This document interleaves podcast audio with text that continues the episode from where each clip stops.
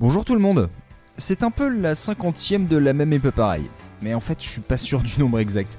Ce format, c'est un peu ton plus vieux pote avec qui t'as passé pas mal de temps et des très bons moments, mais la relation commençait à tourner en rond et d'autres projets ont fait que vous êtes vus de moins en moins. Mais ça fait toujours plaisir d'y revenir du moment qu'on a des nouveaux trucs à se raconter. Et justement, on va parler aujourd'hui d'un groupe avec qui j'ai passé beaucoup de temps, qui n'a plus grand chose à me prouver mais qui a réussi à me surprendre. Donc pour la première fois depuis un petit moment, voici la même, mais pas pareil.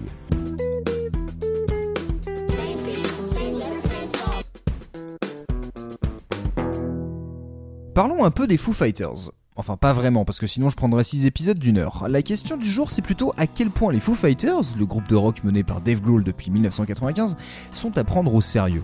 Ils sont un des groupes les plus populaires des 30 dernières années, avec suffisamment de crédibilité, mais sans le côté élitiste. Ils ont toujours l'air assez abordables, voire normaux. Notamment parce qu'ils ont toujours été des petits rigolos.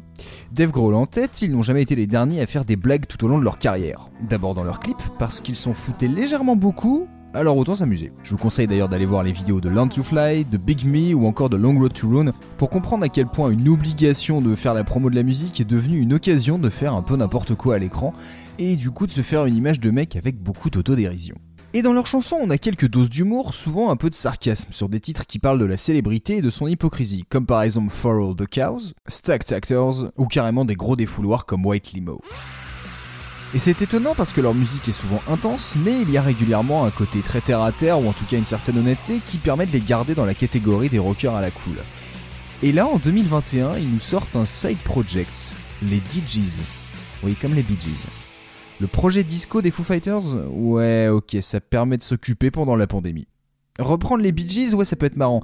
En faire des versions punk rock, ça peut marcher. Mais ça peut vite être redondant et passer de blagounettes à trucs gênants qu'ils finiront par regretter. Je veux dire, ils ont beau avoir Chris Shiflett à la guitare, ça ne fait pas d'eux Me First and the Gimme Gimmes. Vous savez, c'est le groupe de punk dont j'avais parlé il y a quelques années qui s'était spécialisé justement dans les reprises de tous les genres en version punk rock. Et ce concept de reprendre tout et n'importe quoi si c'est fait avec envie sans être dans la moquerie et qu'on est capable d'étirer l'idée sur plusieurs albums, bah on aime ou on n'aime pas, mais c'est respectable. C'est comme les chanteurs parodiques, au bout d'un moment ce sont des artistes de niche, pas juste des coups de promo autour d'un tube. Mais là les Foo Fighters qui annoncent un album de reprise des Bee Gees où ils se font appeler DJs, comme les initiales de Dave Grohl, ça peut vite sentir le renfermer. Autant dire que si j'aime les Foo Fighters depuis que je suis ado, j'étais très sceptique sur ce projet, au point de le laisser de côté plusieurs mois. Et en plus, j'ai pas été très convaincu par leurs derniers albums depuis Sonic Highways. Bref, aucune attente et pas trop d'envie sur l'album baptisé Hail Satan. Oui, c'est un jeu de mots entre du satin et Satan. Voilà. Est-ce qu'en plus on va mettre du air metal dans ce projet? Bon, au-delà de ça, ce qui fait un peu lever un sourcil, c'est bah, le conflit ancestral entre le punk et le disco. Mais vous pouvez penser que les Foo Fighters, c'est surtout des gentils qui font des tubes pop rock, ils viennent quand même d'un univers bien viscéral. Et puis les Bee Gees ont une sacrée étiquette sur la tête. Ils n'étaient pas tellement de la culture disco, plutôt de sa version propre et blanche de la fin des années 70. La vitrine clinquante qui prenait toute la place du rock. Donc il y a un peu ce conflit qui existe depuis 50 ans. Donc ça va donner quoi? Un truc un peu malaisant de vieux rocker qui retape Saturday Night Fever mais avec des hormones de taureau? Bah écoutons ça.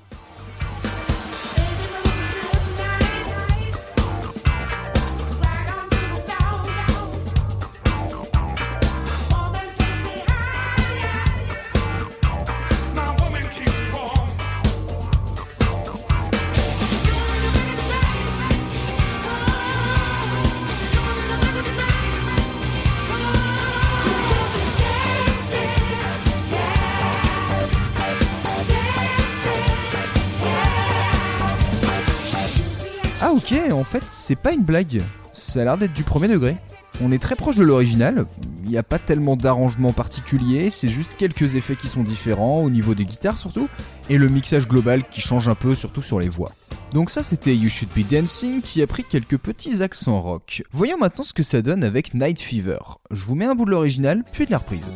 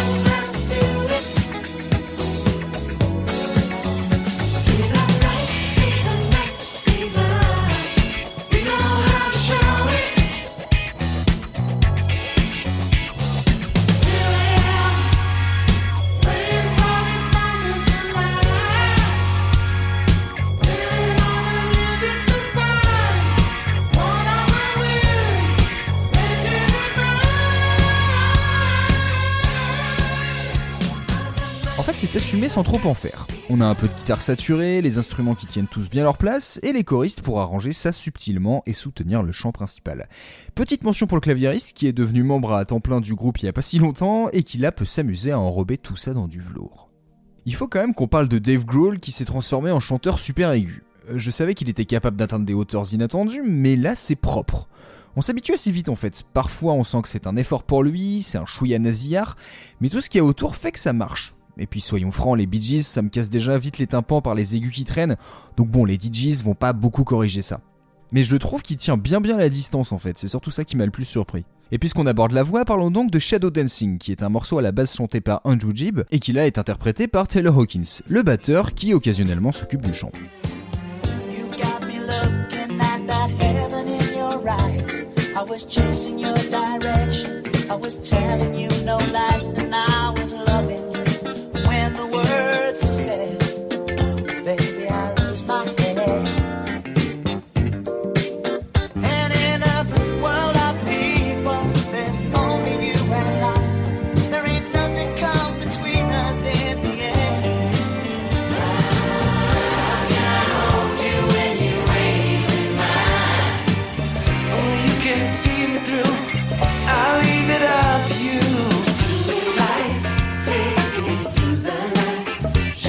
dancing.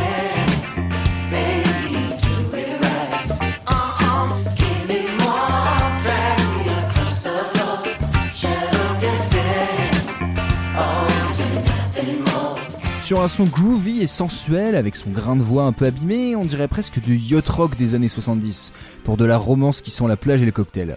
C'est peut-être la chanson la plus notable car elle est moins connue que les autres, et comme ils ont choisi une ambiance sonore de petite salle de concert vide qui fait résonner le chant et les chœurs, ça ajoute un petit charme assez désuet. Et ces petits glissés de guitare, c'est vraiment du coulis.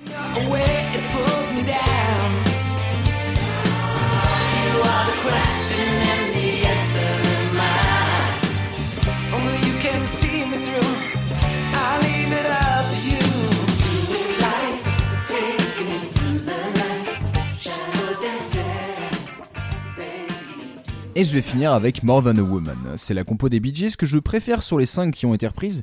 Avec ce groove du chant, les variations de tonalité et d'ambiance, ça pue le soleil sur ciel bleu. Au passage, je vous conseille d'aller regarder les photos qu'ils ont prises dans un jet privé, ça pue la bogossitude de grande classe. Pour revenir au morceau, il est un chouïa plus long que l'original et comme la basse est plus présente, bah c'est encore plus groovy.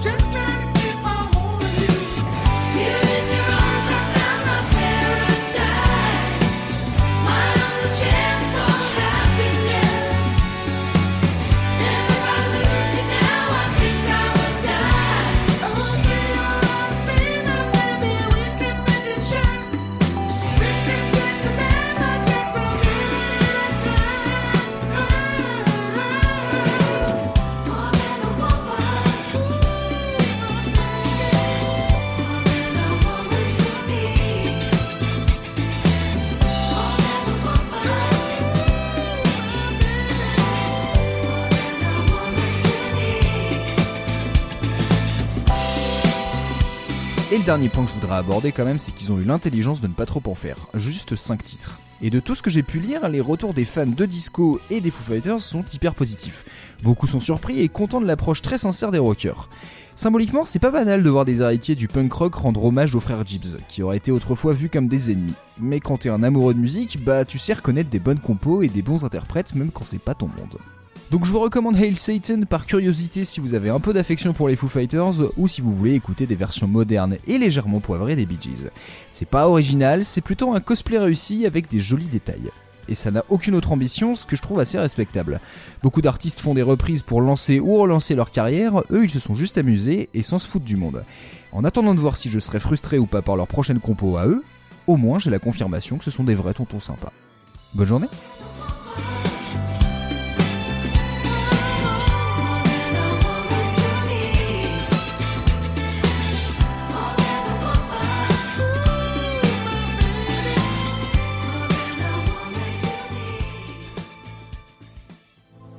Tartine ta culture est membre du label Podcut. Podcut Mais qu'est-ce que c'est? Podcut est un label de podcast créé en 2018 produisant 25 podcasts et 25 propose- podcasts? Incroyable! Oui, 25 Ah mais c'est génial! Mais c'est super! Trop bien! Waouh! Non. Incroyable. Incroyable. Incroyable. Incroyable